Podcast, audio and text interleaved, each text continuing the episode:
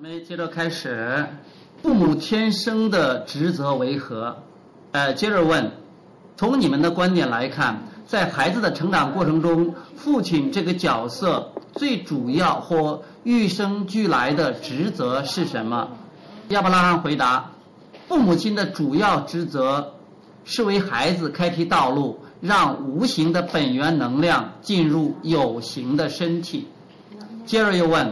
你们认为父亲和母亲有不同的职责吗？亚伯拉罕回答说：“基本上大同小异，所造成的影响才是最明显的差异所在。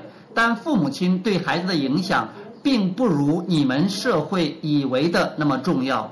最好的情况是，父母提供孩子早期成长稳定的环境，让孩子习惯新环境中的新生活以及这个新的身体。”最糟糕的情况是，父母的教养教养妨碍孩子做出选择和体会自由的能力。其实，在很多情况下，父母的影响对孩子而言并无好处。为人父母者常常会对生活保持负面的期望，所以他们带给孩子的影响也是负面。